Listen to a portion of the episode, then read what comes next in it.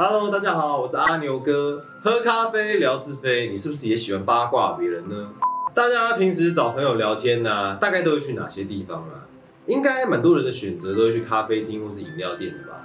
那各位小伙伴们有没有想过，到底台湾这种咖啡厅聊天、约会、读书的这种生活形态啊，到底是从什么时候开始的呢？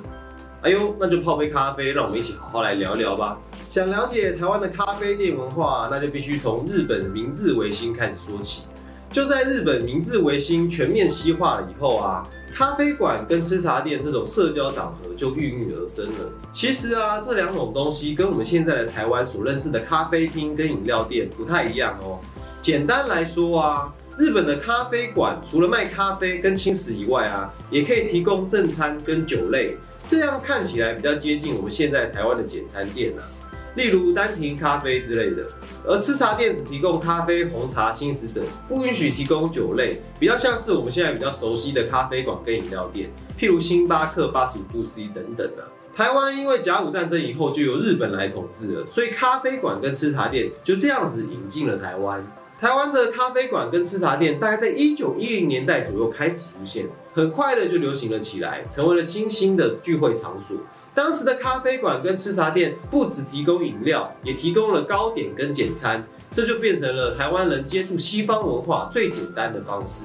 根据当时台湾总督府规范的营业取缔规则啊，咖啡馆的条件为固定客室，也就是包厢的意思。洋风设备，也就是我们上高级西餐厅所看到的摆放设备，提供饮食跟酒类，也有女几的服务，也就是我们俗称的女服务员呐、女服务员进行服务跟在周间陪客 啊，不要想歪哦。而吃茶店只有提供茶、咖啡、汽水等软性饮料，而且女服务生除了点餐以外啊，不负责其他接待客人的工作。所以现在女仆咖啡厅里面有的服务啊，比如说用番茄酱帮你写名字啊，帮你唱生日快乐歌等等的，或是跟你说主人您回来啦，这些都是在当时所没有的哦。哎呦，歪楼了，我们来言归正传一下。台湾第一家咖啡馆呢，狮子，一九一二年在台北的新公园开幕。这家店的名字啊，其实是源自于一九一一年创立于东京银座的狮子咖啡馆，同时仿效当时日本西化后的装潢跟服务。幸好当时的版权概念不太好，不然就 lofi 了。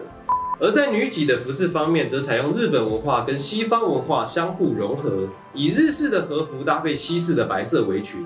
狮子咖啡馆呢、不单单只有提供咖啡跟茶，也包括了酒类、面包和西式餐点等等。狮子咖啡馆开幕以后啊，台湾的咖啡馆的数量也就陆陆续续的自然产生了。我妈生六个姐姐，又生一个哥哥，So what？全部都是我妈自然产生。Oh my god！到了一九三零年代，随着咖啡馆的持续发展，总督府也正式将咖啡馆纳入法律来管理哦，成为官方认可的新产业。那讲到这里啊，我们也来讲一讲吃茶店的部分吧。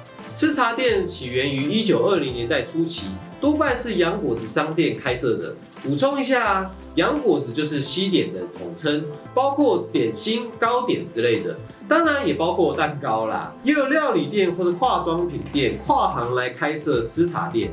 从这样看来啊，饮料店跟咖啡馆并不是现在才成为大家多角化经营的战场的，而是在日本时期啊，大家就争先恐后的想做，感觉真是了不起啊！简单来说啊，咖啡馆跟吃茶店的店名看装潢，在当时是受到西方风格的强烈影响。譬如狮子就是用 lion 这个单字，有没有瞬间变得 international 起来了呢？另外啊，女几在服装上面只是采用了洋服，还有和洋融合的装扮，也就是日式和西式混合的意思啊。当时的现代化布置、时髦的女几，营造出了轻松自在的氛围。再加上当时店里的消费啊，其实比起一般的餐厅来的低廉，这个优势让咖啡馆跟吃茶店成为了城市的新兴娱乐场所，也是现在休闲文化的雏形哦。感觉这个优势到今天为止，好像也一直都在。除了提供餐饮的服务以外啊，咖啡馆跟吃茶店也受到了西式的咖啡馆启发，成为了进行艺文活动的社交场所。在一九一三年的二月二日，当代画家石川清一郎在狮子咖啡馆举行翻茶会，也就是咖啡会的意思。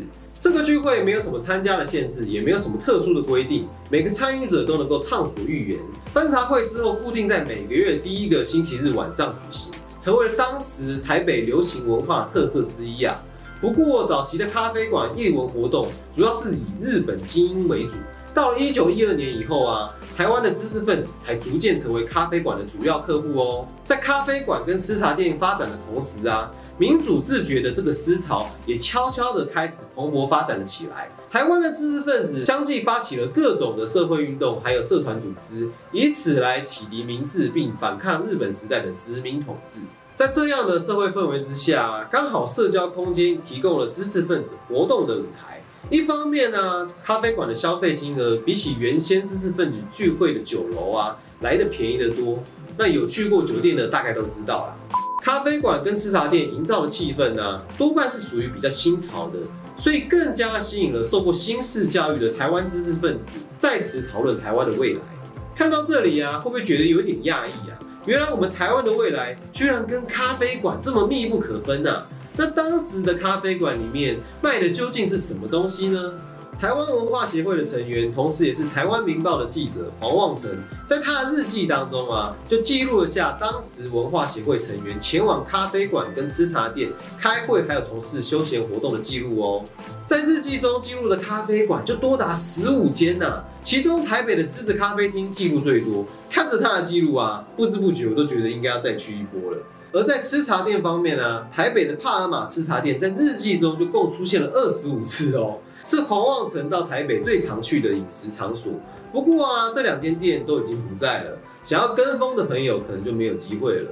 值得注意的是啊，黄望成所提及的吃茶店，很多在一九三零年先后啊，都改成了咖啡馆，因为当时的咖啡馆在法规上面能够卖的东西比吃茶店多得多啊，整体的收益也大于吃茶店。因此也吸引了许多老板将吃茶店改成了咖啡馆。不过以吃茶店为主的店家，在当时其实也都算是比较少见的，多半是其他店家的副业就是了。在日记中比较常出现的咖啡馆跟吃茶店料理，有咖喱饭、鸡饭、面包、冰淇淋。饮料方面呢，除了红茶、咖啡、葡萄酒、啤酒以外啊，也有热可可、柠檬汽水，还有可尔必斯这类的特殊饮料哦。对，不用怀疑。可尔必斯就是我们现在看到那个白色饮料，而咖喱饭跟鸡饭是黄望城最常吃的两样西洋料理哦。没错，不是日式料理。鸡饭指的是鸡肉番茄酱炒饭，咖喱饭指的就是咖喱饭。除了在咖啡馆跟吃茶店里面享用以外啊，日记中也记录了黄望成一家购买咖喱粉、蓬莱米、葱、肉做咖喱饭的情景，是不是觉得还挺有趣的呢？透过黄望成的日记啊，我们也可以稍稍了解一下当时社会的社交活动。黄望成在一九二五年加入了台湾文化协会，在一九二六年成为了台湾民报的记者，常常需要跟文化协会的成员在咖啡馆里面交际应酬。黄望成也时常到台北进行采访，参加文化协会的活动，或者是拜访友人之类的。看来当时的社会运动的筹划啊，很多时候都是在咖啡馆里面完成的。跟我们现在会到咖啡厅里面读书开会，好像有那么一点点相像啊。休闲娱乐也是黄望成到咖啡馆消费的主要目的哦。一九三一年的一月六日，黄望成在参加台湾民报的新年宴会后啊，又跟民报的小伙伴们一起搭乘计程车，先后到了三家咖啡馆饮酒作乐。在两个星期以后啊，又看到日记标题上面写到咖啡馆巡礼。那天黄望成跟友人们一同造访了三间咖啡馆。感觉起来真的是相当开心的啊！不是，这可见啊，咖啡馆跟吃茶店是当时日本时代台湾的知识分子们日常生活中的一部分呢。除了黄望成的日记以外啊，许多当时的重要人物的日记，目前也陆陆续续在整理跟解读当中。相信随着更多资料的呈现呢，可以为研究者带来更多的史料跟题材，让我们能够更了解那段台湾走入现代化的历程哦。哎呦，讲了那么多吃的，肚子都有点饿了起来。最后啊，我们有几个问题想要问问大家：一，你现在去咖啡厅都在做什么呢？二，随着时代的进步啊，现代知识分子的舞台又在哪里呢？三，节目中的黄望成虽然只是写下自己的日记，却为今天的我们带来许多历史上重要的记录。你会不会也想要开始动笔写下自己的生活呢？欢迎大家在底下留言回复，跟我们分享你的看法。如果我们有什么不足的部分，也欢迎你在底下补充说明，让我们一起打造一个更好的公民社会吧。我是阿牛哥，让我们一起透过历史来反思现代吧，一起成为一个 Batman。